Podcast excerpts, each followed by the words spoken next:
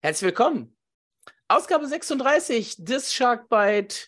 Wir sind in der Woche vor dem Winter Game. Wir haben zu, viel zu sprechen, deswegen wenig äh, Worte am Anfang. Hallo Markus. Hallo Tube. Aus dem Feierabend kommen quasi in den Podcast rein. Ha, witzig. ja, so äh, gehört sich das doch. Also arbeiten ähm, erst äh, richtig und dann mit Vergnügen hier bei uns. Ne? So muss es sein. Ja, wir haben äh, viel vor. Ähm, das Winter Game steht vor der Tür. Wir haben später noch einen Gast, äh, den Sven von Eiszeit FM aus Mannheim eben zum Winter Game. Ähm, wir machen einen kurzen Recap über die letzten drei Spiele. Wir machen einen kurzen Ausblick auf die zwei Spiele, die nicht das Winter Game sind. Und wir machen ganz am Anfang wirklich nur einen ganz, ganz kurzen Blick auf die Jugend. Denn da werden wir später nochmal groß drauf eingehen. Das nächste Heimspiel der U20. Das findet ähm, im Rhein-Energiestadion statt und da werden wir dann in unserer Ausgabe vor diesem Spiel etwas näher drauf eingehen und da vielleicht dann auch mal einen Gast aus dem Jugendbereich haben. Von daher nur kurz der Blick drauf. Ähm, das Spiel dann am 10.12., wenn das gemäß Plan ist, ist das das Spiel gegen die Eisbären Juniors, den amtierenden U20-Meister. Die stehen momentan auf Platz 5 in der Tabelle, die Junghaie in der U20 auf Rang 1. Und wie gesagt, dann äh, in einer guten Woche, wenn die Haie die nächsten Spiele runter haben, werden wir uns da auf jeden Fall dann ein bisschen genauer mit befassen, so mit dem Jugendbereich generell. Markus, das heißt, wir haben jetzt drei Haie-Spiele vor der Brust, die zuletzt stattgefunden haben. Ähm, und wir fangen ganz vorne an. Ich glaube, das kann man nämlich relativ zügig ähm, bearbeiten. Das war die Partie der Haie in Bietigheim. Ich glaube, ich glaub, was das Spiel angeht, wenn ich das so richtig alles zusammenkriege, der erste Wechsel, die erste Minute hat, glaube ich, alles schon drin gehabt, das Spiel ja, die Richtung vorgegeben und entschieden, würde ich fast sagen. Weil hätte Chris Wilkie auf der einen Seite gegen Oleg Schilin verwandelt, könnte das Spiel vielleicht in eine andere Richtung laufen. Da hast du völlig recht. Könnte, ist es aber nicht, denn. Zum Glück. Genau im Gegenzug, äh, Andreas Turesson mit dem 1 zu 0, mit dem frühen 1 zu 0 für die Haie in der ersten Minute. Und damit ähm, ja, war die Partie gelaufen es klingt fast schon ein bisschen böse, ähm, zumal wenn man dann, wenn man dann weiterguckt und im zweiten Drittel erstmal das 1 zu 1 fällt ähm, für die Gastgeber durch CJ Stretch. Was ein dusseliger Fehler der Haie. Also. Was ein sehr dusseliger Fehler der Haie war, genau. Ja, und danach eigentlich nur noch die Haie spielen, ne?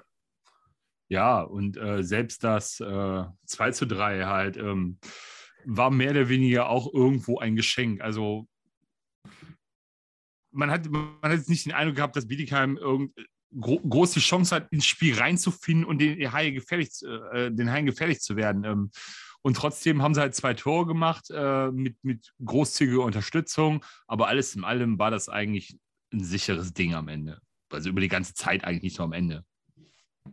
Ja, es fiel erst, äh, du hast schon gesagt, dass 3 zu 2 fiel. Das heißt, die Haie haben zu dem Zeitpunkt 3-1 geführt.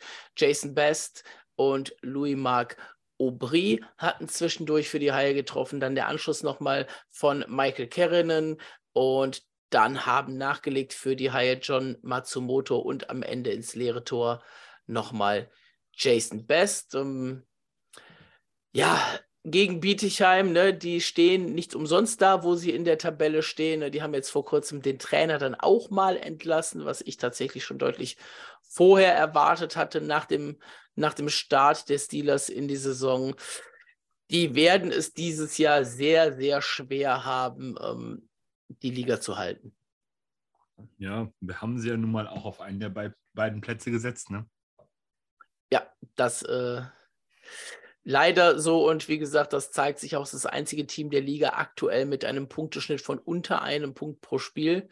Alle anderen, wenn auch knapp, aber drüber. Ähm, von daher, da muss schon ganz, ganz viel passieren äh, bei den Steelers, dass da, dass da am Ende der Saison was anderes äh, bei rausspringt als ein Abstieg. 88 Gegentore inzwischen bei den Steelers, das ist ähm, deutlich, äh, deutlich die meisten. Nürnberg noch mit 79, die haben aber auch schon ein Spiel mehr. Ähm, ansonsten Berlin mit 73, mit einem Spiel weniger. Das sind so die, die nächsten, die da so in der Nähe sind. Und natürlich dann auch nur 51 geschossene Tore. Damit ist man dann drittletzter äh, in der Tabelle. Augsburg und Schwenningen etwas weniger, aber beide auch noch ein Spiel weniger sind, also so in etwa im selben Bereich. Ja, und aus 23 Spielen nur drei glatte Siege für die Steelers. Das sind zum jetzigen Stand, und wir sind jetzt ja schon mal, ja, etwas über ein Drittel in der, in der Saison, ne? bei 56 Spielen, 23, irgendwo zwischen Drittel und, und Hälfte der Saison. Das sind Zahlen eines Absteigers, muss man ganz klar sagen. Ja, definitiv. Also da gibt es eigentlich auch nichts schön zu reden. Ähm, ich denke mal, das sehen die äh, Fans und die ähm, Verantwortlichen in Bietigheim halt genauso. Und äh, du hast es gesagt, die Trainerentlassung hätte man eigentlich schon eher erwartet. Und da mal im Anfangsphase, in der Anfangsphase der Saison, ich glaube, ein oder zwei Spiele, wo der Ex-Cheftrainer No halt auch ein oder zwei Spiele gefehlt hat, wo dann, wer war es denn nochmal? Rupert Meister war es, glaube ich. Äh, Rupert Meister war da unter anderem mit an der Bande, genau ja, ähm, übernommen haben. Und da lief es ja, die zwei Spiele ja richtig gut. Ähm, da hat man ja schon im Ansatz gesehen, oh, ähm, könnte vielleicht da neue Impulse von außen was bewirken. Und ja. Dann ist ja nach der Erkrankung äh, Not zurückgekehrt und ja, das Team ist mehr oder weniger wieder in die alten Muster verfallen. Und ähm, da hat man sich schon gefragt, ob man da nicht reagieren will oder wird. Und haben es halt nicht getan und ist halt rausgezögert bis jetzt oder bis zuletzt. Dazu muss man dann natürlich sagen, äh, Medaille hat ja auch immer zwei Seiten. Letztes Jahr zum selben Zeitpunkt in der Liga hatten die Steelers auch nur zwei Punkte mehr als jetzt. Also 19 Punkte statt 17 und den großen Lauf hatten sie ja erst so gegen Ende des Jahres, Anfang, Anfang äh, zum Jahreswechsel dann noch. Und mal schauen, ob da noch was passiert. Aber wie gesagt, Stand jetzt. Und wir haben natürlich mit den Haien jetzt auch schon zwei Spiele gegen Bietigheim gesehen und gewonnen, plus das in der Vorbereitung das ist nicht mehr das Bietigheim aus der letzten Saison. Nein, überhaupt nicht. Also da ist so viel Qualität verloren gegangen. Ähm, und das konnten sie halt nicht auffangen. Und ich traue den Steelers auch so einen Lauf nochmal in der zweiten Saison und Folge eigentlich auch nicht zu. Kommen wir zum zweiten Spiel der Haie. Äh, das, was unsere Tipps kaputt gemacht hat, Markus, oh, äh, deine oh. 8 und meine 7, denn die Haie haben zu Hause gegen den ERC Ingolstadt nach 60 Minuten glatt verloren. Ähm, man kann es kurz machen. Ganz ehrlich, man kann es eigentlich sehr, sehr kurz machen bei der Analyse dieses Spiels. Bitte. Man kann sagen, Mark Ranch hat die Panther ideal eingestellt und die Panther haben all das getan, was die Haie nicht mögen, haben ihn allen Spirit, also allen Speed Spirit im Spiel genommen und haben das Ding eigentlich verdient nach Hause gefahren. Und da ist meine Frage, ist das so ein Spiel, was in der Arena ganz anders aussieht als, als von zu Hause? Weil ich fand das Spiel in der Arena gar nicht mal so schlecht. Wow. Ähm, ja, ja, die Haie waren, waren nicht gut, aber generell das Spiel fand ich tatsächlich gut. Also es, war, es gab Chancen auf beiden Seiten. Ähm, es wurde gut auf den Körper gegangen. Die Refs haben am Anfang sehr viel laufen lassen. Das hat sich am Ende ein bisschen, bisschen geändert, aber am Anfang haben sie wirklich fast alles laufen lassen. Ähm, auf beiden Seiten dann auch. Äh, ähm, Geschwindigkeit fand ich war schon im Spiel drin, wobei die Haie für mich offensiv nicht mal, nicht mal so das Problem war, sondern eher so defensiv fand ich, da waren sie dann natürlich immer den Extraschritt weg vom Gegenspieler. Also ich muss ganz ehrlich sagen, ja, ich habe es nur zu Hause sehen können, äh, terminlich bedingt, ähm, dass in, in allen Disziplinen den Haien definitiv Prozente in diesem Spiel gefehlt haben. Und Ingolstadt das wirklich auch mit der, ich glaube, mit der kurzen Bank war es sogar, relativ, also wirklich sicher gespielt hat. Ich, ich, hatte irgendwie nie das Gefühl, dass die Haie das Tor von Michael Gartag so in Bedrängnis bringen, dass das Spiel kippen könnte. Ähm, ja, klar hat man äh, im dritten Drittel äh, relativ zügig, ich glaube, es waren 23 Sekunden nach dem 1 zu 3 äh, durch Julian Krobert nach einer schöner Vorarbeit von sechs Sillen nochmal verkürzen können. Und da keimte in einem halt auch die Hoffnung, ah, es läuft so, wie man es kennt im letzten Drittel aus Haie-Spielen. die kommen dann nochmal. Aber ich fand, danach war so dermaßen die Luft draußen. Die Haie hatten danach noch drei Überzahlspiele. Gut, das letzte war jetzt nur eine halbe Minute lang, weil das Spiel dann aus war. Aber es ist ja nicht so, dass Gelegenheiten nicht da gewesen wären, halt in Überzahl. Aber da fand ich es relativ harmlos. Und auch gut verteidigt von Ingolstadt. Also Ingolstadt hat den Stout ja. super zugemacht. Die Haie haben außen rum gespielt die meiste Zeit, wenn sie überhaupt spielen konnten, weil die Scheibe auch relativ schnell wieder weg war. Und ähm, deswegen, also ich kann echt nur sagen, kann, da kann ich nur den Hut vor Ingolstadt ziehen und vor der taktischen Einstellung durch Mark Ranch. Das war meiner Meinung nach echt hervorragend. Das da, da auf jeden Fall, ne, also da bin ich bei dir, aber auch im zweiten Drittel fand ich die Haie deutlich besser als die Panther bis zu diesem 1 zu 1. Und ab da war es wieder weg. Ja, ich, ich fand es davor auch schon, auch schon nicht, nicht ganz so. Also klar, das Tor ähm, war gut, gut rausgespielt, ähm, war gut gemacht, aber mit dem Tor war dann auch wieder so dieses Momentum, was vielleicht gerade da war, auch relativ zackig schon wieder weg. Und dieses Tor von äh, Matto hat natürlich dann ähm, dem Ganzen ja die entscheidende Wendung gegeben, würde ich mal sagen. Ja, und dann das 2-1, 3-1 früh beziehungsweise Mitte, letztes Drittel. Enriquez Morales und Bertrand. Du hast es eben schon gesagt, der erneute Anschluss von Julian Krobot. Und das war es dann am Ende auch. Zweites Spiel in Folge für Oleg Schilin.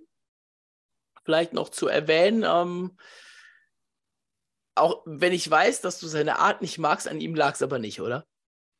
Nee. Ach nee, das würde ich auf keinen Fall sagen. Ähm, wir haben ja auch im letzten Podcast haben wir ja auch gesagt, er, er muss ja im Grunde mehr spielen. Also das, äh, also Pankowski hat halt so viele Spiele bekommen und er braucht doch mal entsprechend Pausen. Ähm, auch wenn es jetzt dann quasi der Outcome der ähm, Deutschland Cup Pause war, aber trotz alledem. Und nee, an ihm hat es nicht gelegen. Also, ja, das 1-1 sieht halt doof aus, aber da muss man auch wieder sagen, der Backcheck der Stürmer in der Situation war ja eigentlich nicht vorhanden. Äh, da waren die beiden Verteidiger hin. Ich glaube, es war Nick Balen, der dann über den Abpraller drüber haut oder über den abgewehrten Puck von äh, Schilin drüber haut und dann Matto ins leere Tor einschießen kann. Und beim, boah, jetzt lass mich überlegen, beim 3-1 war es der Schuss von außen von Mirko Höflin, wo Schilin den ersten Puck ja pariert und der dann von der Hose von Balen wieder an die Innenseite des Schoners prallt und von da aus ins Tor geht. Also ihm ist da irgendwie die Schuld zu geben, nee, würde ich nicht. Also insgesamt hat er die Niederlage nicht zu verantworten.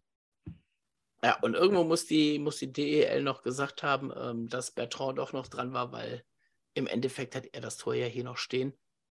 Ja, gut, vielleicht hat er ihn abgefälscht oder so, weiß ich nicht. Also, also für mich sah es so aus, als wäre das Ding von Höflin ja. gegen Schilin anbailen und dann reingegangen.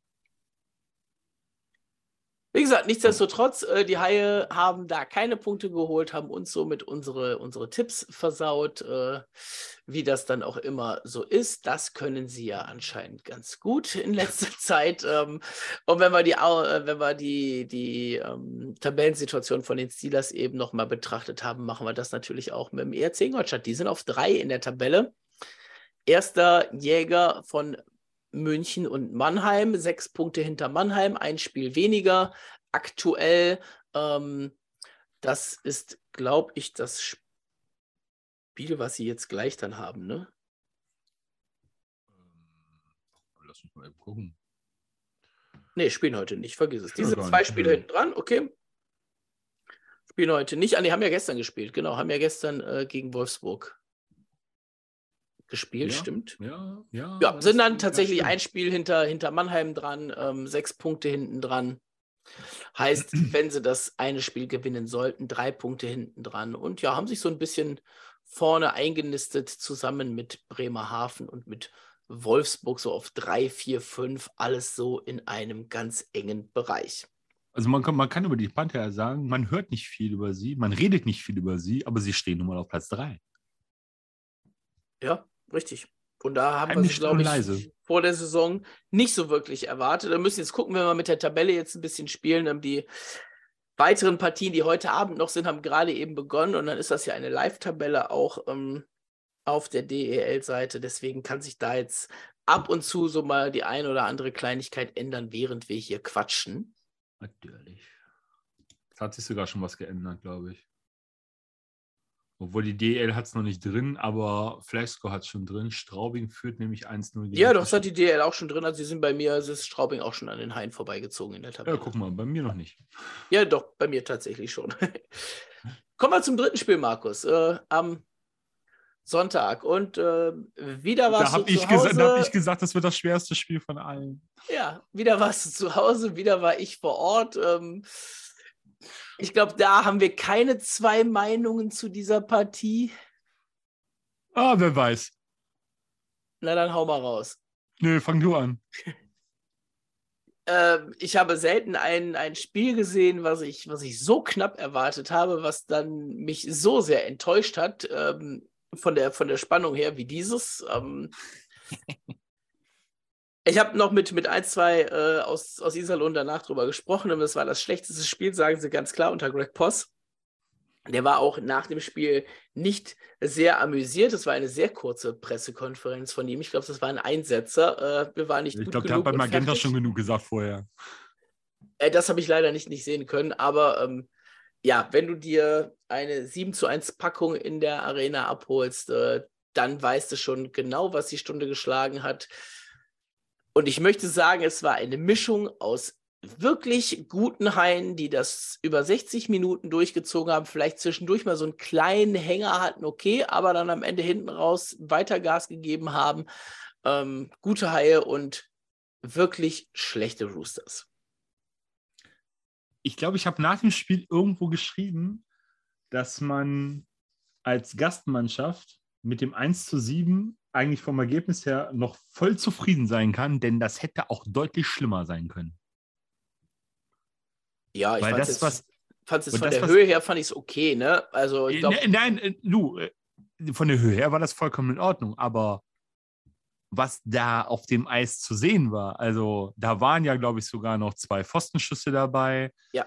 Ähm, da waren noch so ein paar andere Situationen, wo gut und gerne mit einem Zentimeter weiter links oder rechts auch noch mehr Tore hätten fallen können. Und also über ein zweistelliges Ergebnis, und das sage ich eigentlich sehr ungerne, hätte sich Iserlohn auf keinen Fall beschweren dürfen. Auf keinen Fall.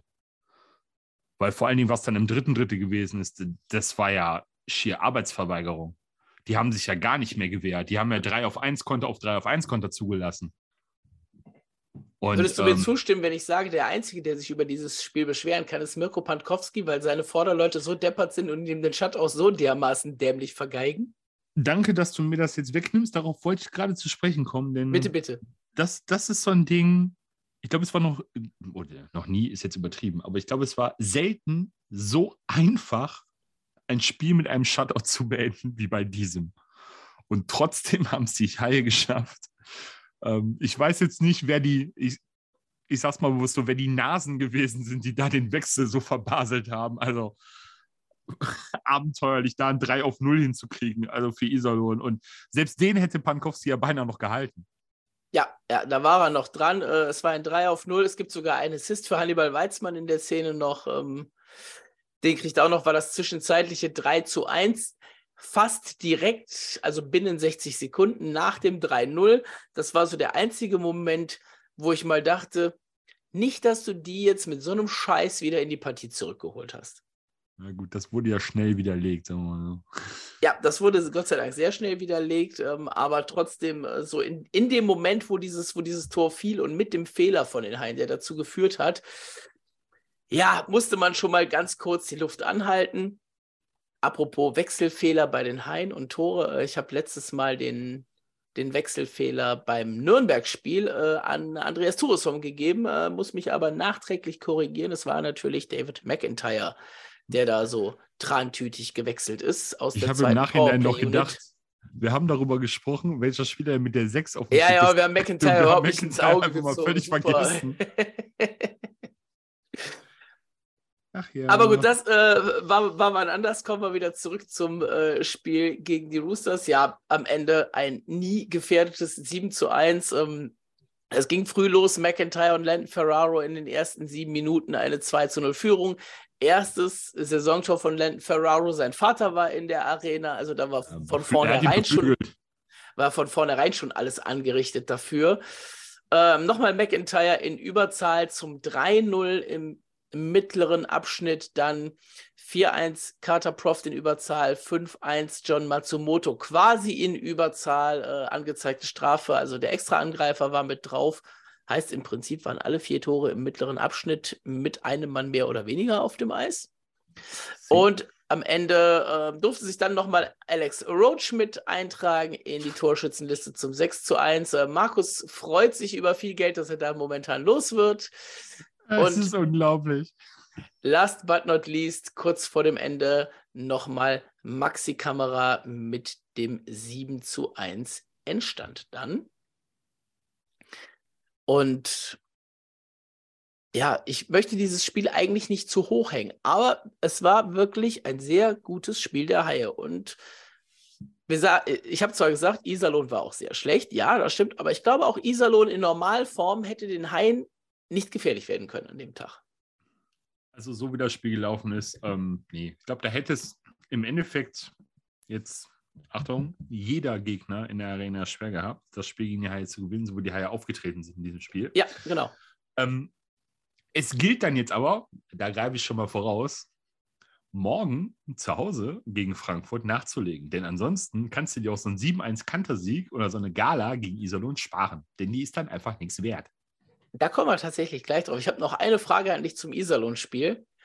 Ja. Äh, ich hoffe, du hast es gerade nicht vor dir liegen. Und wenn doch, guck mal bitte nicht rein. Wie viele Schüsse, nicht Schüsse aufs Tor, sondern Schüsse haben die Haie in dieser Partie abgegeben? Oh Gott. Äh, wenn, wenn du schon so fragst, dann kommt wieder so eine absurde Zahl dabei raus. Dann würde ich fast sagen 93. Ja, du gehst mit Sebastian Uvira, wärst du besser mit Thorsten Ankert gegangen, 81. Okay, gut. Aber du warst nicht, nicht weit weg. 81 zu 28 Schüsse. Und tatsächlich fast die Hälfte jeweils aufs Tor. Also die Haie 41, Iserlohn 14.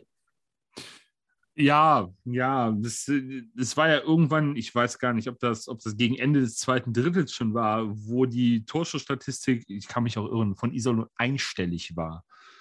Da habe ich auch nur gedacht, oh, äh, lass mich mal gucken, vielleicht ist da der Ticker noch drin von der letzten Partie. Ne, der ist leider nicht mehr drin, schade. Weil da hätte ich die Zahlen noch gehabt, aber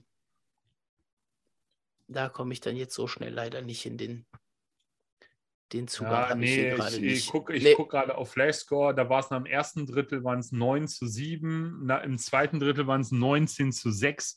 Also es waren dann nach dem zweiten Drittel halt äh, 13 Schüsse. Ja, ähm, das heißt, einer ist dazugekommen in den letzten 20 Minuten. Ne? Herzlichen ja. Glückwunsch. Ne? Ja. Also ja gut, aber dann kann es sein, dass wirklich gegen Ende des zweiten oder Mitte des zweiten Drittels irgendwo es wirklich einstellig gewesen sind. Da hatten die Haie halt schon über 20 und ja. äh, das war eher so ja. an die 30 und das war dann eher so, ja, ähm, wie eindeutig ist es ja, bitte, hier ja. ist die Statistik.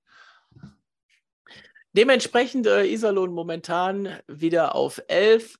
Aktuelle Live-Tabelle ähm, sind knapp dran an Platz 10, an Platz 9. Das sind äh, sechs Punkte Unterschied bei einem Spiel weniger. Aktuell, die spielen auch gerade die Roosters gegen München. Das heißt, da könnten auch noch zwei Punkte dazukommen oder eben eher einer weg. Dann ist es vielleicht wieder ein bisschen, bisschen offensichtlicher. Berlin drückt da von hinten so ein bisschen. Kann ich kann mir auch nicht vorstellen, dass Berlin noch lange da unten drin hängen bleibt. Aktuell. Aber man wird sehen, die Eisbären, die spielen gerade gegen Schwenningen, spielen 12 gegen 13. Hätte man vor der Saison vielleicht auch nicht so da unten verortet, diese Partie. Und ja, das ist ja eigentlich der Spieltag, den die Haie gespielt haben, ganz am Anfang gegen Augsburg. Und die Haie haben ja an diesem Spieltag also 0 zu 5 verloren. Darf man ja auch nicht vergessen. Äh, 2 zu 5. Meine ich, Entschuldigung. Okay.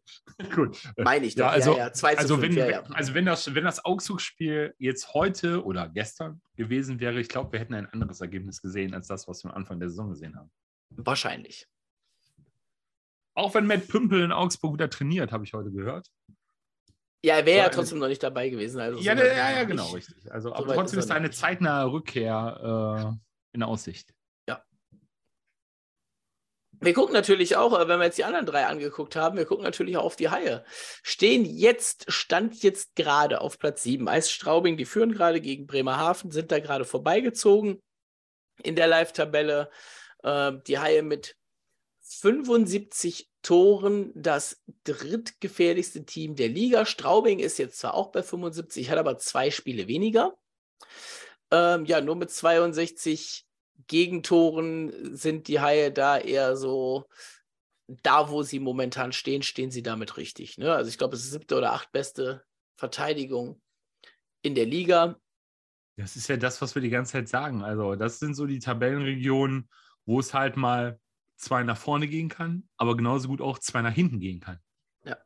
Und jetzt kommt noch der, der, der Punkt überhaupt. Ne? Die Haie haben Stand jetzt fünf Punkte weniger geholt als im letzten Jahr zu diesem Zeitpunkt.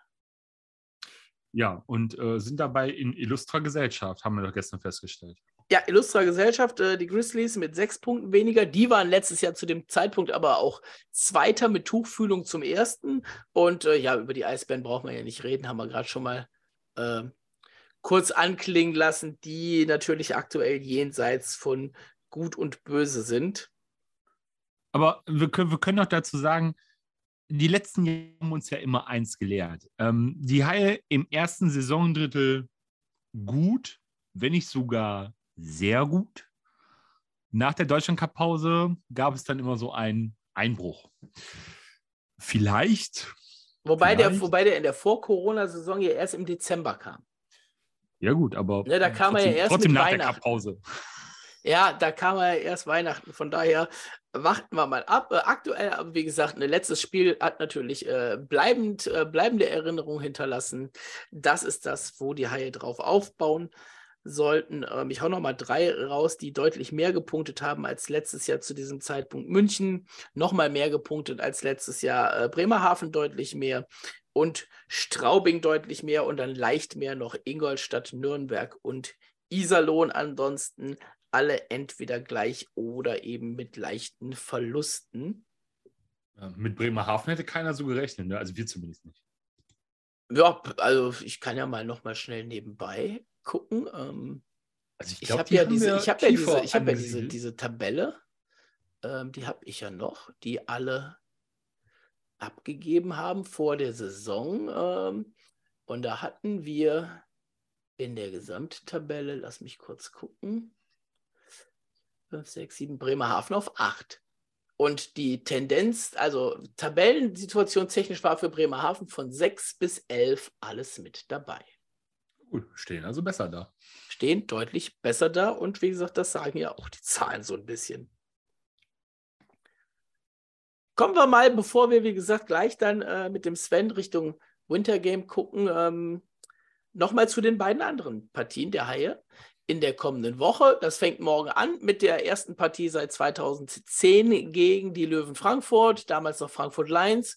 Und kommenden Dienstag dann die Schwenninger Wild Wings zu Gast in der Arena. Und vor allen Dingen morgen wird ein sehr interessantes Spiel, finde ich, Markus. Zum einen kommen die Löwen aus, einem, aus einer Derby-Niederlage, die aber eigentlich wie ein Sieg anmutet gestern. Äh, zum anderen gehen die Haie vor dem Winter Game vielleicht mit vielen Gedanken schon an dieses Winter Game in die Partie. Was erwartest du dir von morgen? oh Gott. Ähm, ja, schwierig. Äh, Frankfurt ist echt gut in die Saison gestartet, ist echt eine Bereicherung für die Liga. Hat einen erfrischenden Spielstil, auch wenn es gestern gegen Mannheim hier und da echt gehakt hat, aber das lag halt auch an echt starken Mannheimern. Ähm, und ich weiß nicht, ob die Art und Weise, wie Frankfurt Eishockey spielt, in Haien liegt. Ähm, wir hatten sie in der Vorbereitung in der KA2, ähm, wo die Frankfurter in der letzten Minute, glaube ich, den Penalty bekommen haben, das Spiel 2-1 gewonnen haben. Und da hat man, also da habe ich für mich schon gesehen, so, oh, Frankfurt könnte unangenehm werden. Und so. Da war Carter Rowney noch nicht dabei. Da war Carter Rowney noch nicht dabei, richtig. Ähm, und das hat sich auch nicht unbedingt schwächer gemacht. Haha, witzig. Ähm, also ich weiß nicht, ob, ob das Spiel der Frankfurt in Hain liegt. Und ähm, da sehe ich halt morgen so die Gefahr, dass es da schief gehen könnte. Ich hoffe aber, dass die Haie morgen auch mit Vorausblick auf das Wintergame halt einen Weg finden, dieses Spiel irgendwie zu gewinnen. Ähm, es muss morgen meiner Meinung nach nicht schön sein, sondern am Ende zählt halt der Sieg. Egal wie. Ja, was man noch sagen kann zu den äh, Löwen, die haben 13 Niederlagen tatsächlich schon die Saison. Davon sind aber elf nur mit einem Tor. Und bei sieben davon haben sie auch noch gepunktet hinten raus. Ja, deswegen, also man kann sagen, die Löwen geben niemals auf. Ähm, und das zeigen sie auf dem Eis, haben sie gestern gegen Mannheim auch gemacht. Also in den letzten zwei Minuten, anderthalb Minuten noch ein zweiter Rückstand aufgeholt und dann ja. in die Overtime gegangen. Also von daher, da ist Obacht geboten und ähm, das darf man auf keinen Fall auf die leichte Schulter nehmen. Heise noch in der Tabelle, nur vor den Löwen, weil es ja momentan noch nach äh, Punktekoeffizient geht. Äh, von den absoluten Punkten hätten die Löwen mit einer Partie mehr aktuell einen Punkt mehr und würden bei einer normalen Tabelle also eben vor den Haien stehen, ähm, wie unter anderem auch die Nürnberg Ice Tigers, mhm. die äh, zwar zwei Spiele schon mehr haben und zwei Punkte mehr haben, aber wie gesagt, dadurch eben vom Koeffizienten etwas weniger. Ist alles sehr eng da in dem Bereich. Äh, ich sag mal, angefangen bei, ja, bei Bremerhaven, ne? 1,667 bis runter ähm, Düsseldorf auf 10, 1,435. Das ist alles relativ eng. Das sind alles so 1, 2 Siege hier, 1, 2 Niederlagen da. Da kann das schon ganz anders aussehen. Ja, du darfst halt keinen, keinen negativen Lauf haben, weil du bist dann ganz schnell mal eben unten dran.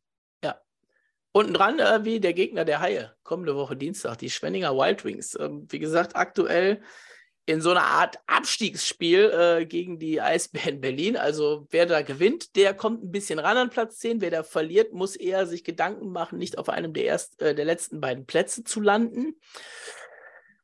Von Schwenningen hat man sich vielleicht auch ein bisschen mehr ausgerechnet vor der Saison, ne? Ich denke mal, Schwenningen selber hat sich auch ganz viel mehr ausgerechnet, aber und sie gehen, so wie ich das gerade sehe, sogar in Führung gegen Berlin. Äh, das nur mal so als kleiner äh, Hinweis zwischendurch. Ähm, ja, aber trotz alledem, ähm, Heil zu Hause gegen Schwenningen. Ähm, man weiß ja, in Schwenningen tun sich die Haie bekanntlich schwer und äh, vergeigen dann gerne mal Spiele, so wie auch das erste Spiel in dieser Saison. Ja. Aber zu Hause muss ich ganz ehrlich sagen, also alles andere als drei Punkte wären eine herbe Enttäuschung. Bevor wir über die Punkte sprechen, Markus, äh, das kommt natürlich gleich, äh, wenn wir dann eben auch über die Mannheim-Partie noch gesprochen haben. Äh, wie gesagt, der Sven ist gleich noch mit dabei.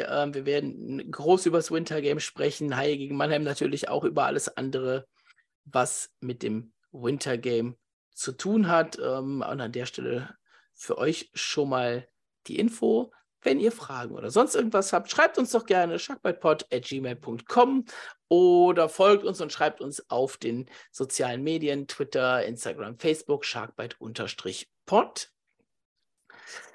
Und bevor wir jetzt gleich den Sven reinholen, äh, Markus, ist diese Woche ja noch was passiert, worüber wir vielleicht noch ganz kurz sprechen müssen, bevor wir dann in München bei den Jungs von Packmas zu Gast sind in zwei Wochen. Ähm, der Gerüchteküche nachzufolge hat äh, Justin Schütz bei den Haien unterschrieben für die nächste Saison.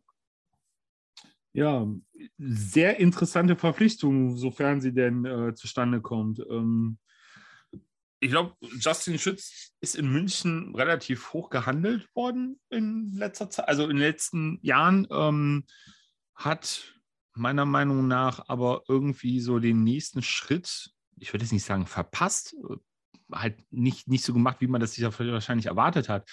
Und ähm, ich hatte eigentlich jetzt nicht unbedingt aus, direkt aus Münchner Richtung aber so vernommen und ähm, da hat man, glaube ich, auch schon mal darüber gesprochen, dass München halt seine Entwicklung weiter beobachten möchte, ihnen gerne mehr Spielzeit an einem anderen äh, Standort geben möchte. Und äh, daher war ich jetzt oder wir wahrscheinlich auch äh, sehr überrascht, dass äh, da die Haie dann plötzlich genannt worden sind als wahrscheinlich neuer Arbeitgeber. Und ähm, dass es da auch nicht unbedingt nur um ein Leihgeschäft oder so für ein oder zwei Jahre geht, sondern ähm, dass halt die Sache relativ fix ist, dass er halt in Köln ist und auch nicht, nicht wieder so eine Klausel hat, äh, Richtung München zurückzugehen nach, nach den zwei Saisons oder drei Saisons, je nachdem, wie lange er in Köln unterschreibt. Wie gesagt, sofern es so weit kommt. Ähm, ich finde es ich spannend ähm, und bin gespannt, äh, wie sich das Ganze dann nachher so in der Kaderstruktur darstellt mit ihm. Ja, werden wir auf jeden Fall beobachten. Und wie gesagt, äh, wenn wir in München zu Gast sind in zwei Wochen, werden wir da natürlich auf jeden Fall noch ein bisschen länger drüber reden. Herr Markus, und jetzt kommen wir eigentlich zu dem Punkt, äh, wo wir die ganze Zeit drauf hingearbeitet haben. Äh, wir haben jetzt unseren Gast dann auch da. Er ist inzwischen eingetrudelt hier bei uns. Hallo Sven. Hi. Ein Entschuldigung, jetzt habe hab ich schon reingelabert, direkt beim ersten Mal. Das ist eine große Qualität von mir, dass ich den Schnabel nicht halten kann. Schönen guten Abend und vielen Dank für die Einladung. Das ist der Grund, warum wir dich eingeladen haben, Sven. Endlich einer, viel, der uns reinlabert. Viel, viel Expertise und äh, viel erzählen möchten, das können wir doch gerade äh, im Vorgespräch auf das Winter Game immer gut brauchen. Ähm, zum Sven einmal nur kurz gesagt, ähm, ist der Host von Eiszeit.fm, dem Adler Mannheim Podcast. Ähm, und darüber erzählt euch später auch nochmal, findet ihr ihn natürlich ähm, bei Twitter, Instagram und bei allem, was so los ist. Sven, ich habe es eben. Und auf Mastodon. Ganz und, wichtig, auf Mastodon müssen wir jetzt Und auf Mastodon, sagen. okay. Nicht zu vernachlässigen. Sven, ich habe es eben im Vorgespräch schon ein bisschen anklingen lassen. Ähm, du warst Stand heute gestern in Frankfurt mit dabei äh, beim Adlerspiel beim nächsten Gegner der Haie und äh, bist zurückgefahren als Derby-Sieger, aber irgendwo so ein bisschen auch als Derby-Verlierer, wenn man kurz vor Ende der Partie so einen Zwei-Tore-Vorsprung hergibt. Ja, erstmal, ähm, ich betrachte das Ganze ja, wie soll ich sagen, mit, mit Wohlwollen, aber ähm, ich habe mich weder als Derby-Sieger gefühlt noch ähm, wie ein Verlierer am Ende des Tages. Das, ich gucke das tatsächlich mit zwei Emotionen, aber nicht in dem Maße. Ähm, muss ich irgendwie immer wieder betonen, ist so ein Reflex bei mir, Tube, verzeih. Ähm, ja, das war so ein klassisches Spiel. Ähm, Frankfurt klassisches Derby. Ich war ja jetzt das erste Heimspiel für Frankfurt. Das erste Spiel in Mannheim war eine klare Angelegenheit. Das erste Heimspiel für die Löwen. Jetzt gegen Mannheim. Die kamen mit viel Druck raus, gehen dann in Führung, ähm, weil irgendwie Elsner ziemlich allein gelassen wird und einfach abziehen kann. Die Adler machen dann den Ausgleich kurz vor der Drittelpause und sind dann ab dem zweiten Drittel einfach die klar dominante Mannschaft. Also Frankfurt war sehr, sehr bieder in dem, was sie offensiv aufs Eis brachten. Also sie haben jede Menge Verletzte, muss man dazu sagen.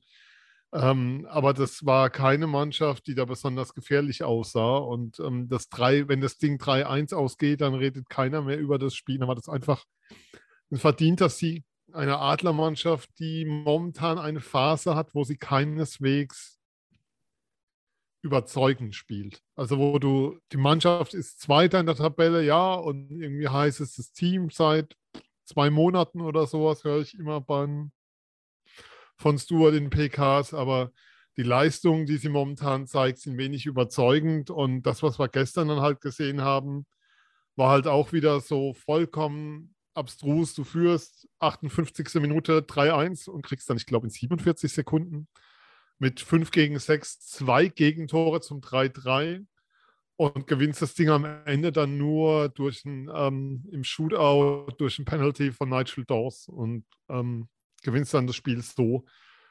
Ähm, du hast da viel von dem gesehen, was ähm, die Mannheimer momentan ganz gut machen. Du hast aber auch viel gesehen von dem, was sie einfach nicht gut machen. Du hast auch gesehen, was die Frankfurter ähm, können, aber eben auch, was sie vor allem nicht können momentan. Da war ganz viel drin in dem Spiel zu sehen, aber es war kein, kein besonders gutes Eishockeyspiel. Aber von der Atmosphäre her war es sensationell. Also da kommt Samstag, Samstag nicht rankommen, keine Chance. Ja, wir haben ja morgen nochmal ähm, die Frankfurter mhm. zu Gast. Mal gucken, äh, was das für ein Aufgalopp zum Samstag wird. Und dann sind wir eben an dem Punkt, wo wir eigentlich hinwollen, Sven, äh, am Samstag, das Winter Game. Haie gegen Adler. Das ist, glaube ich, der dritte Versuch inzwischen, dieses Winter Game über die Bühne zu mhm. bringen. Äh, die ersten beiden sind an Corona gescheitert. Ähm, ja, hat das jetzt überhaupt noch dieses Flair für dich, wie es das Ganze vielleicht vor drei Jahren gehabt hätte? Also, ähm, ich war, muss dazu sagen, ich war damals nicht beim Wintergame der Adler. Der hatten ja auch mal ein Heimspiel als Wintergame, was dann in Sinsheim stattfand gegen Schwenning. Da war ich tatsächlich war ich da, ja. Reporter. Ich war da als Reporter beim Ringen damals, Halbfinale Deutsche Meisterschaft Weingarten Nending.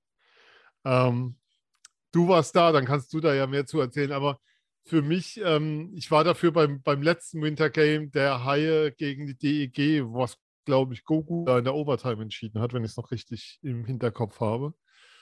Ähm, und für mich hat das Wintergame ehrlicherweise wenig Zauber.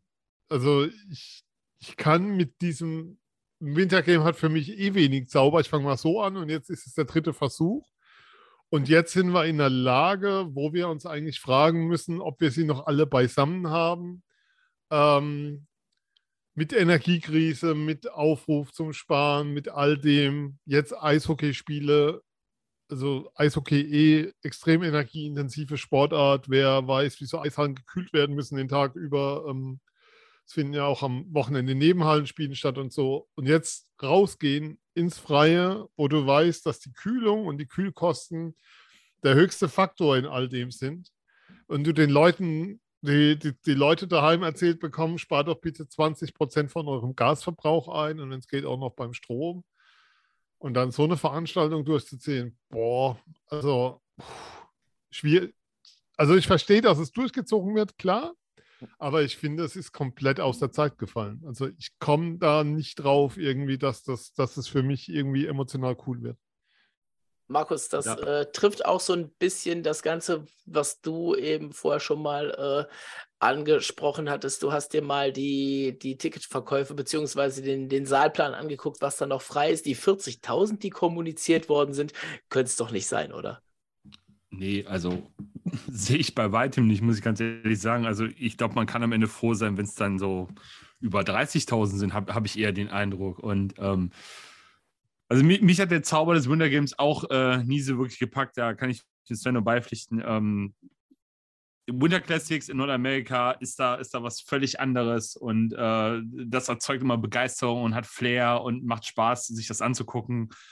Ähm, aber ich weiß nicht, alles, was hier äh, den Stempel Winter Game und Outdoor Game trägt, ähm, ist, ja, weiß nicht, ob es ein finanzielles, ob ich es eher als finanzielles Grab bezeichnen soll oder ähm, es ist einfach nur wie so eine größere Werbeveranstaltung und äh, mal gucken, dass so viele Leute wie möglich halt kommen. Und es ist ja dieses, diese Saison auch nur eins von drei Outdoor-Games, die wir halt in Köln haben werden. Und ähm, das gegen Mannheim, ja, gut, das hat dann noch den größten, größten Namen und ähm, das zieht dann noch Leute. Aber wenn wir dann halt weiter gucken auf die beiden anderen Outdoor-Games, die halt dann gegen äh, Augsburg und äh, Bremerhaven stattfinden, dann kommen dann auch die Argumente, die Sven halt genannt hat, so mit Energie und äh, den ganzen Auf- und Abbau und was da alles hintersteckt und was man da alles leisten muss, noch schwerer zum Tragen. Und ja, es ist eine ich nenne es mal ätzende Situation mit der Saalbelegung äh, in der Langstes Arena, aber ähm,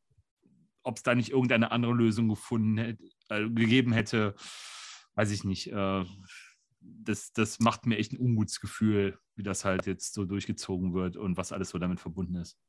Ja, da muss man dann äh, sagen, die Haie haben ja zwei weitere Spiele, äh, wie der Markus gerade gesagt hat. 22.12. gegen Bremerhaven findet noch äh, im Rhein-Energiestadion statt und Anfang kommenden Jahres äh, ist es die Partie am 8. Januar, glaube ich, ne, an dem Sonntag.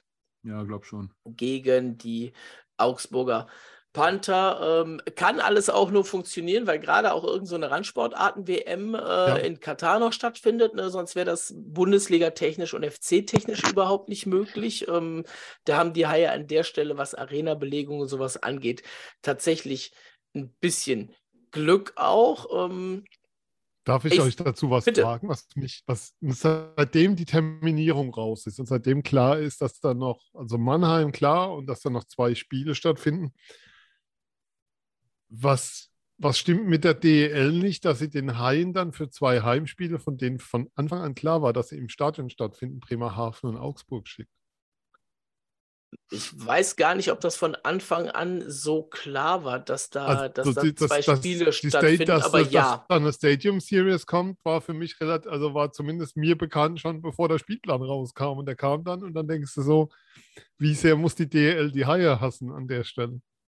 Ja, oder auch, was, was ich so gehört habe, das ist eben der Punkt, äh, Bremerhaven und Augsburg werden eher so eine Möglichkeit in den nächsten Jahren wahrscheinlich nicht haben, an so einer Partie teilzunehmen und werden dann jetzt eben in Köln die Möglichkeit haben. Ne? Das ist so das, was ich so ein bisschen äh, aus Neuss gehört habe, dass man Okay. das eben äh, so nimmt. Klar, für die Haie natürlich. Ähm, die werden da jetzt keine, keine Derby-Einnahmen oder ähnliches haben, ne? oder auch andere Teams, die groß kommen. Dazu ist vor allen Dingen der Termin vor Weihnachten, donnerstags abends, zwei Tage vor Heiligabend, wirklich bescheiden, wenn du dann noch durch die, durch die halbe Republik gondeln musst.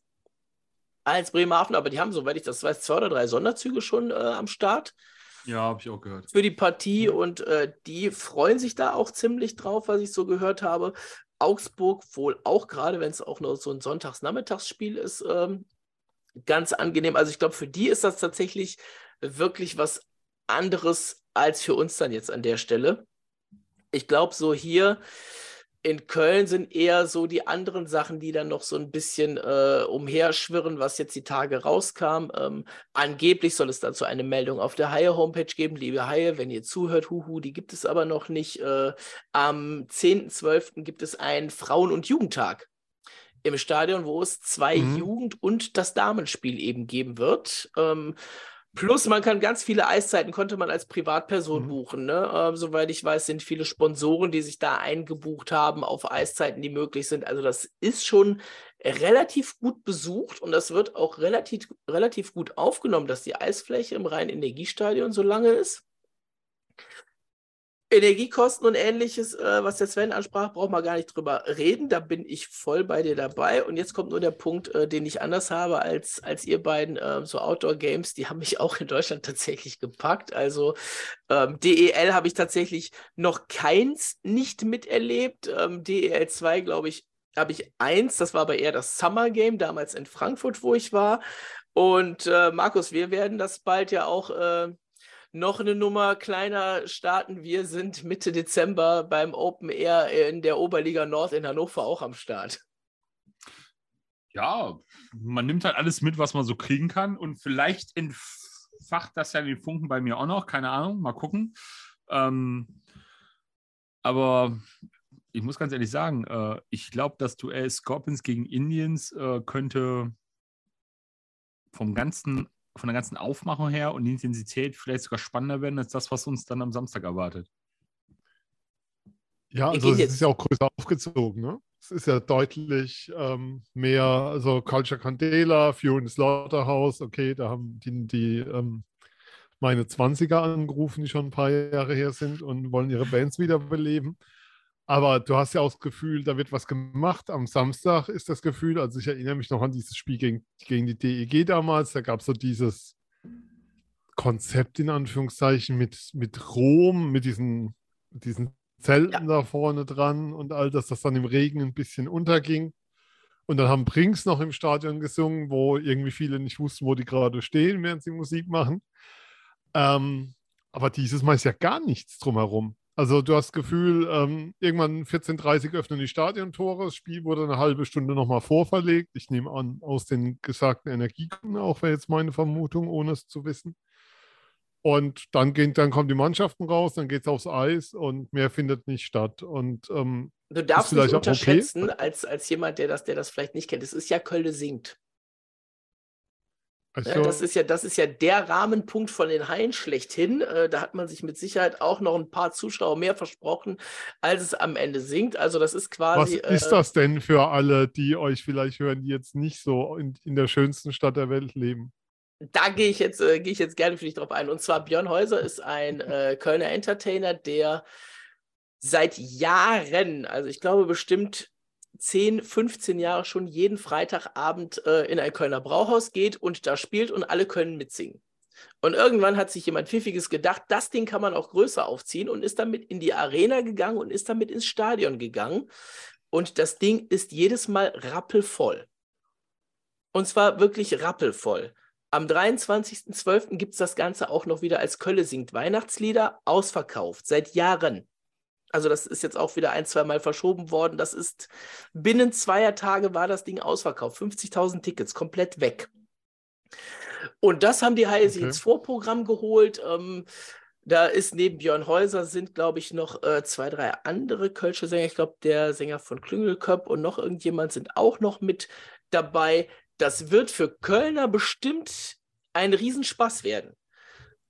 Nur im Gegensatz zum damaligen Spiel gegen Düsseldorf, wo ja vorher noch so ein Legendenspiel war, Köln gegen Düsseldorf, wo ja wirklich Namen ja. Übers, übers Eis gefahren sind, ähm, wird es das halt für, für alle, die nicht aus Köln kommen, äh, wird das eher so eine, ja, kann man, muss man aber nicht Nummer werden. Ne? Also das ist quasi ein, ein Konzert zum selber machen. Mit Kölscher Musik. Okay, verstanden. Reicht dir das so, Sven? ja, das war mir, ich hatte den Programmpunkt gesehen, habe das allerdings ja. ehrlicherweise ziemlich abgetan als Nicht-Kölner. Bitte ich da äh, Nachsicht. Ja, aber das ist, das ist ja auch der Punkt. Ne? Als Kölner sagt ihr das was, ne? aber solche Sachen, solche Spiele waren ja auch eigentlich immer so diese Spiele, wo, wo irgendwo aus der Republik Leute gekommen sind. Ne? Stadionhopper, äh, viele Trikots von da und da, weil das war immer was Besonderes. Jetzt mhm, ist es genau. zum, zum zweiten Mal in Köln. Das heißt, Hopper und ähnliches haben das Stadion als Ground schon locker abgefrühstückt. Und ähm, ja, für mich ist es so ein bisschen gewesen, die Haie wollen, wollen einen Fehler wieder gut machen, weil ich glaube, da haben damals einige insistiert, äh, als das Spiel in Köln war und wieder das Derby war, wie es das Wintergame ja vorher in Düsseldorf war, äh, haben damals schon einige gesagt, warum dieses Spiel wiederholt, warum nicht gegen Mannheim oder ähnliches, ne? weil Mannheim bringt viele Fans mit und sowas alles. Ähm, hätte man damals schon gut machen können, wie gesagt, ähm, hat man dann versucht, so ein bisschen zu korrigieren. Jetzt, wie gesagt, zweimal verschoben. Ne? Wir reden über ganz andere Voraussetzungen, wie wir sie damals hatten. Aber gucken wir doch mal, das Spiel wird ja nun mal stattfinden und wir werden alle drei da sein. Ähm, Sven, wir mal ein bisschen aufs Sportliche. Du hast es schon gesagt, die Adler sind Zweiter. Ähm, zwei Punkte im Schnitt, wissen nicht ganz so genau, wieso und weshalb, aber sie gewinnen irgendwie immer. Wie hat sich die Saison bei den Adlern entwickelt? Weil der Einstieg in die Saison, der ist ja recht misslungen ja, du hattest halt einen Start, der, ich sag's mal vorsichtig, nicht ganz so gut war. Äh, wie soll man es denn nennen? Du bist halt erstmal mit Niederlagen gestartet und, so, und zwar drei Stück am, also drei Stück in Folge. Und direkt waren erstmal die Alarmglocken an, weil ähm, man muss ja ein bisschen früher anfangen. Es war ja schon eine Überraschung, dass die Adler mit Bill Stewart, also sich sehr schnell auf Bill Stewart als Trainer für diese Saison festgelegt hatten. Also nach der, nach der Entlassung von Pavel Groß, dass, dass Stewie übernahm, war klar, aber dass er Trainer für diese Saison wurde, war vielen nicht so klar, also inklusive mir. Ich war extrem überrascht, als das Thema überhaupt aufkam. Und noch mehr überrascht war ich dann, als sehr schnell klar war, dass er es wird. Ähm, und da startest du halt mit einer Heimniederlage gegen Schwenning, die sehr verdient war an dem Tag. Schwenning einfach das klar bessere Team. Du verlierst dann in München, nicht wirklich verdient, weil du hast die Münchner an die Wand gespielt, die ja auch einen verkorksten Start hatten. Das war aber alles kein besonders gutes Eishockeyspiel. Ähm, das war irgendwie so 10 gegen 12 gefühlt.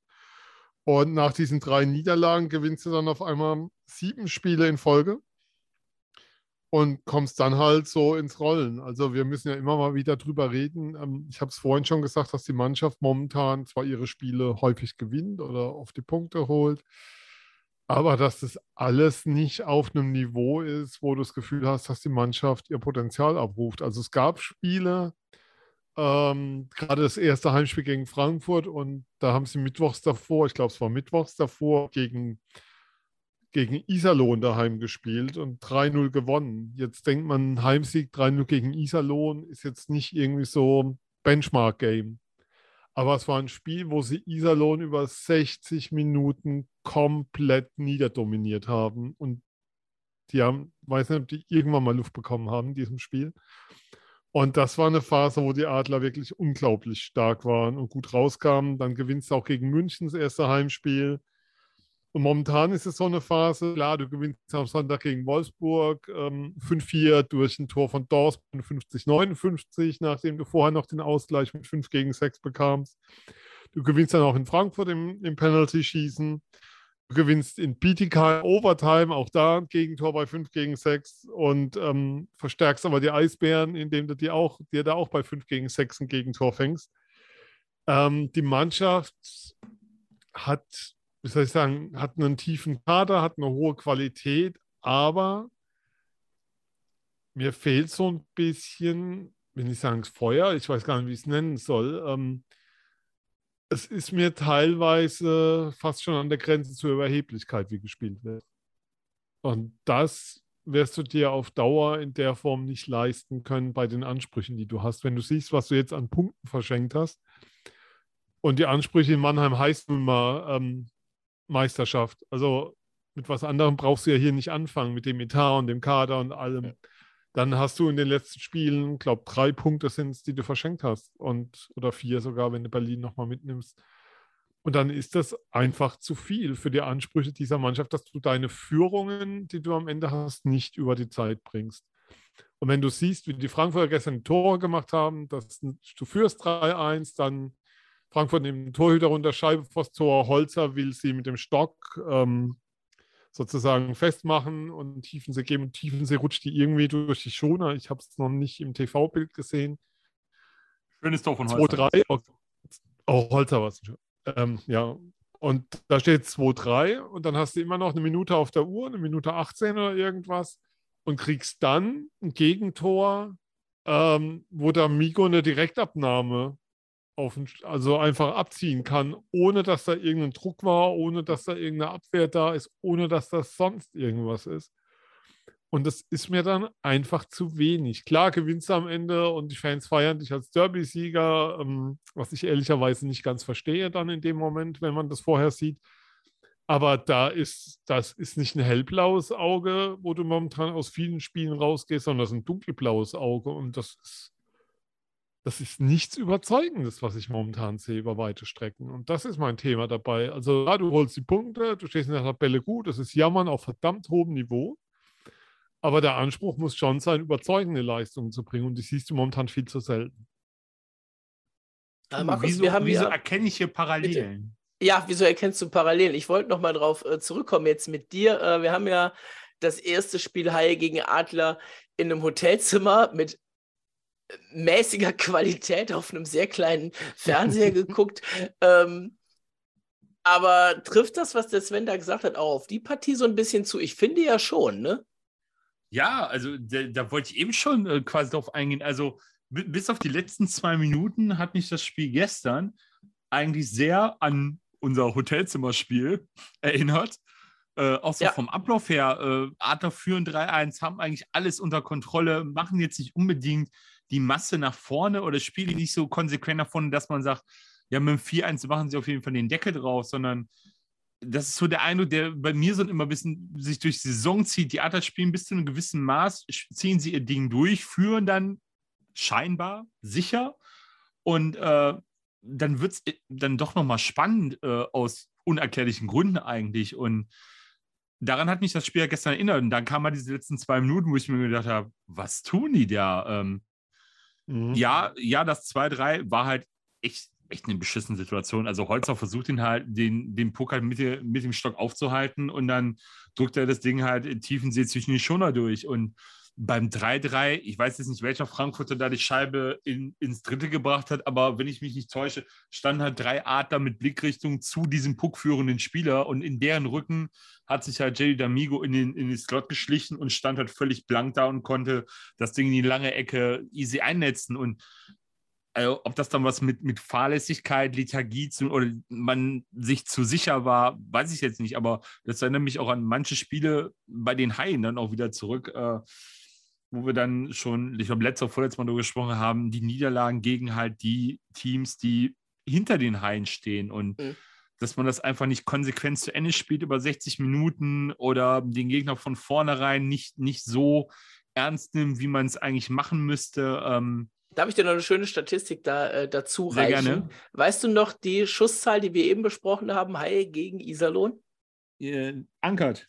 Äh, 81 zu 28, genau. Haie gegen Mannheim, erste Partie war 75 zu 34 zugunsten der Haie. Du meinst ernsthaft? Ja. Oh Gott. Oh weia. Ne, also das einfach mal so, so als Vergleich, ne, wie unterschiedlich so Spiele dann auch, dann auch laufen können Mhm. gegen eine, ein Team wie Iserlohn oder eben gegen ein Team wie Mannheim, das dann doch die Qualität hat, solche Dinger dann zu gewinnen. Ja, aber da muss man dann ganz ehrlich dazu sagen, jetzt, klar, unsere Sicht war jetzt nicht so optimal, aber ich hatte irgendwie an diesem Abend nie so wirklich den Eindruck, dass die Haie die Adler so richtig ins Schwimmen bringen oder es da wirklich gefährlich Deswegen. wurde. Deswegen, ja. Deswegen 75 Schüsse versus 81 am Sonntag und auch äh, ungefähr dieselbe Anzahl aufs Tor, 41 am Sonntag, 38 damals auf den Kasten von Arno Tiefensee. Ähm, Ja. Ist schon, ist schon äh, einiges, aber ja, ne, da haben wir zu der Partie auch so ein bisschen was gesagt. Aber das wäre noch so der Punkt, Sven, wo ich dich nicht nochmal reinhole. Arno Tiefensee. Also ich habe mich jetzt öffentlich schon mehrfach äh, positiv über, über Herrn Bugel in Straubing geäußert, aber das kann man ja fast eins zu eins für Arno Tiefensee in Mannheim auch sagen. Ja, brutal überzeugend, also ganz, ganz stark, also viel stärker, glaube ich, als es, als das alle erwartet haben. Muss man schon sagen, der war in Heilbronn letztes Jahr schon richtig gut. Ähm, und hat ja, also es gab ja heute sechs Vertragsverlängerungen bei den Adlern. Ähm, Ja. Können wir vielleicht mal einflechten. David Wolf ein Jahr, Dennis Reul ein Jahr, ähm, Arno Tiefensee, lass mich lügen, zwei oder drei? Drei. Weiß ich jetzt gar nicht. Drei. Also ähm, alle jungen, glaube ich, drei- drei. Chambor drei Jahre, nicht zwei oder auch drei Jahre und ähm, Jordan Swartz zwei Jahre, Ja. der für mich der wichtigste Lizenzspieler im Kader der Adler ist. Ähm, also der für mich so genau der Spieler ist, wenn er nicht da ist, siehst du, dass er nicht da ist. Ähm, ja, ähm, pff, total verdient. Also ich finde, die, diese Frage, geht, gehen die Adler ein Risiko mit Tiefensee als Nummer zwei, hat sich längst erledigt. Punkt. Und das sagt alles über die Leistung aus, die er bringt. Und als Brückmann gefehlt hat, die Spiele, den Workload, das war, das war sehr, sehr gut. Klar, kriegt er ab und zu mal ein, wo du denkst, so, ja, hm, muss jetzt nicht sein. Ähm, auffällig dazu. zum Beispiel, ja, das gehört, also das, das, das kann ja bei Brückmann auch jederzeit mal passieren. Ich weiß nicht, ob es einen Torhüter in- gibt in der Liga, dem das nie passiert, den Justin wir kennenlernen. Oh, bitte. Ja, ja, außer vielleicht am Sonntag in Mannheim durch einen Eisfehler oder so oder eine springende Scheibe, weil die Technik drin dann doch dazu führt, dass der Aber ähm, nee, Arno Tiefensee ist mit Sicherheit die positive Überraschung bisher in der Saison bei den Adlern, definitiv. Jetzt, Kommen Gleiches erhoffe ich mir in Zukunft von einem gewissen Herrn Lunemann. ja, wenn er denn mal darf, ne? Wenn er denn darf. Richtig. Wenn er denn mal darf. Ihr habt doch die große Nachwuchshoffnung im Tor. Ja, genau, das ist, das ist der Herr Lunemann, genau. Und äh, schauen wir mal, was da kommt. Also Pankowski würde ich jetzt nicht mehr als Nachwuchshoffnung sehen zu Ende. Bei aller Liebe. Ach so, okay. Ja, äh, aber ganz ehrlich. Auch wenn der für Mannheimer ganzen- immer noch Nachwuchs ist. In ne? Mannheim kann bleibt ewige, bleibt der, der ewige Nachwuchstorhüter. Aber die können, die können doch dann hier so eine Boyband aufmachen, ne? The Blondes oder so. Äh, Tiefensee, Lunemann, Pankowski. Ja, wobei Pante kann auch als Otto-Double gehen, denke ich immer. Schön. Auch gut. Ich hätte es auch eher gesagt, eher so eine Rockband mit den Haaren, oder? Ja, bitte. Hans Zach Ähm, als schaut euch- Manager? Und dann ja, passt das ja schon. genau. Hart Äh, arbeiten. dann, Wir sind die, die hardworking, ja, hart arbeiten. ähm, schaut euch mal gestern, wenn ihr Zeit habt, das Penalty-Schießen nochmal an, von die Penalties von den Frankfurtern. Wie aggressiv ähm, Tiefensee da gespielt hat, wie Mhm. weit er rausging, mit wie viel Geschwindigkeit er kam. Also dachte ich, wow. Weil als Bock da anlief, ging ich eigentlich davon aus, okay, der ist drin, ehrlicherweise. Aber nö, nix. War der hat einen, der hat einen, einen erfrischenden Sch- Spielstil, muss ich sagen. Also da, wo ich Ja. immer äh, auf Oleg Schieding gerne herumhacke und sage, das gefällt mir halt überhaupt nicht. Also Arno Tiefensee, muss ich sagen, dem schaue ich gern zu, Ja. wenn er spielt. Also ich sag mal so, im Vergleich zu Brückmann sind das irgendwie so die zwei Enden, hast du auch den Eindruck. Der, Ja, ist dann, ist dann aber auch für die Abwehr vor einem echt schwierig, also sich dann auf zwei so unterschiedliche Torhüter einstellen zu müssen. Wobei die beide, wenn du sie sprichst, wie soll ich sagen, der Ruhepuls von beiden nimmt sich nicht so furchtbar viel. Das kann ich mir tatsächlich auch, auch gut vorstellen. Also Arno Tiefensee, wenn man ihn auch so mal hört in Interviews oder so, kommt er auch sehr, mhm. sehr locker und ruhig immer rüber. Jetzt haben wir uns das alles angeguckt. Wir wissen, das Spiel findet ja. statt am Samstag äh, 16.30 Uhr. Vorher wird ein bisschen gesungen, wer Bock hat und früher da sein kann. Äh, es gibt natürlich Sonderzüge von der KVB. Äh, es gibt das obligatorische Feuerwerk am Spielende. Ähm, das hat man ja jetzt auch schon gesagt, es gibt kein Vorspiel oder ähnliches vor der Partie. Äh, von daher reicht, wenn ihr nicht mitsingen wollt, im Zweifelsfall auch eben eher so auf Viertel vor vier, vier Uhr da zu sein oder ähnliches. Könnte passen. Aber wir müssen natürlich auch noch wissen, Sven, wie geht denn das Spiel aus? Oh Gott, es ist mir so egal. Du hast keine Ahnung, wie egal es ist. ähm, die Adler gewinnen 4-2. Die Adler gewinnen 4-2. Markus, von dir brauche ich natürlich äh, neben einem Ergebnis äh, für die Partie gegen Mannheim äh, die obligatorische Punkteansage für die nächsten drei Spiele der Haie. Ja, ähm, ich sag mal, die Haie holen die nächsten drei Spiele sieben Punkte und gewinnen am Samstag gegen Mannheim 4-3 nach Overtime. Sieben Punkte, 4-3 nach Overtime. Respekt, Respekt. Äh, doppelter Wintergame-Verlierer gegen einfachen Wintergame-Gewinner macht das Ganze zu tippen für mich relativ einfach. Äh, aus den anderen beiden Spielen äh, holen die Haie aber immerhin vier Punkte und werden somit mit vier Punkten aus diesen drei Spielen landen. Und beim Wintergame ähm, ja, gibt es ein knappes 3 zu 4 äh, für die Adler, glaube ich, äh, weil bei denen der Bann bricht äh, und sie am Ende kein Tor kassieren, wenn Pankowski vom Eis ist äh, und die Haie das dann, was sie zuletzt oft geschafft haben, aber nicht schaffen werden, weil die Seite, man wechselt ja im dritten Drittel nach zehn Minuten die Seite, ja. die Seite, auf der die Haie am Ende spielen, ist einfach die schlechtere und es ist einfach nicht machbar, dann Tor zu schießen. Ganz klar. Deswegen gewinnen wir ja in Overtime. wie, sind, wie sind eigentlich die Wettervorhersagen für Samstag? Weil Eiskalt. was von den Spielern gestern zu hören war, Hauptsache kein Regen, alles andere ist äh, Kein Regen, drei Grad. Okay. Also bestes Eishockeywetter für Outdoor-Games, würde ich, würd ich fast sagen, tatsächlich. Ähm, da hat man bei einem von drei Spielen jetzt schon mal Glück, bei den anderen beiden warten wir noch mal ein bisschen ab.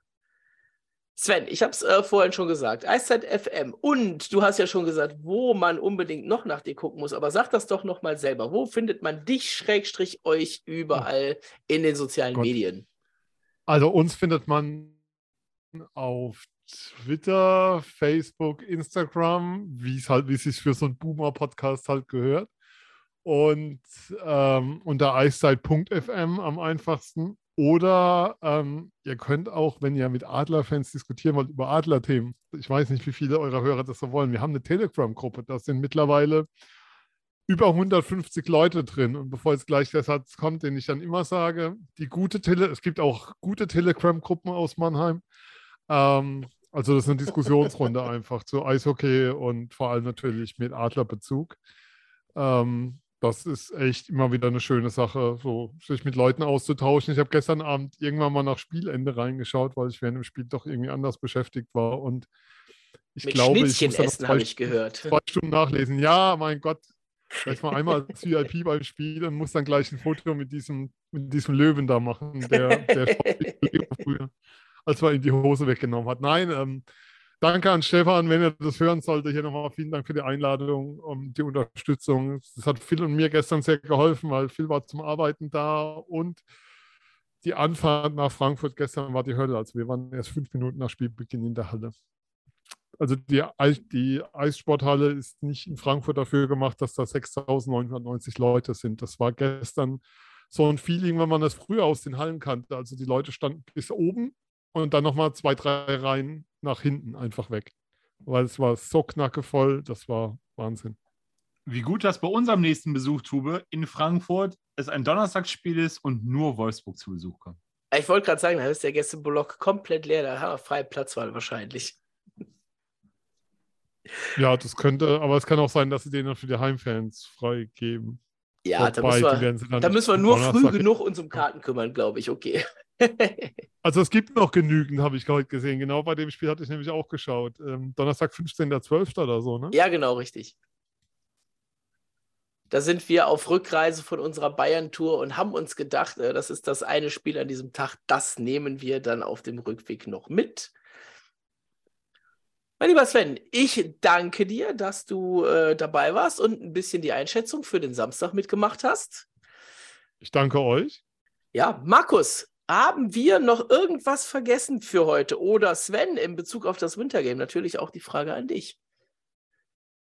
Ich lasse dem Gast den Vortritt.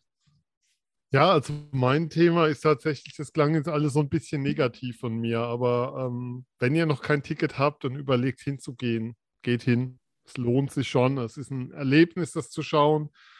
Einziger Rat, schaut, dass ihr ein Ticket im Oberrang bekommt. Dort werdet ihr mit Sicherheit mehr Spaß haben als im Unterrang, was die Sicht aufs Eis angeht. Aber ansonsten geht hin, schaut es euch an. Es ist schon ein massives Erlebnis. Weiß auch von Spielern, dass man sich drauf freut. Ähm, das ist schon was Besonderes, auch wenn da so eine Randsportart noch eine WM hat und die DEL es auch dieses Jahr wieder nicht geschafft hat, was mich immer nervt, wenn es ein Wintergame gibt, Leute, dann macht das Wochenende doch nur dieses eine Spiel und legt die anderen Spiele irgendwie anders. Aber dass Freitag gespielt wird, dann ist Samstag halt Wintergame und Sonntag wird wieder gespielt. Das heißt, am Montag ja. redet keiner mehr drüber.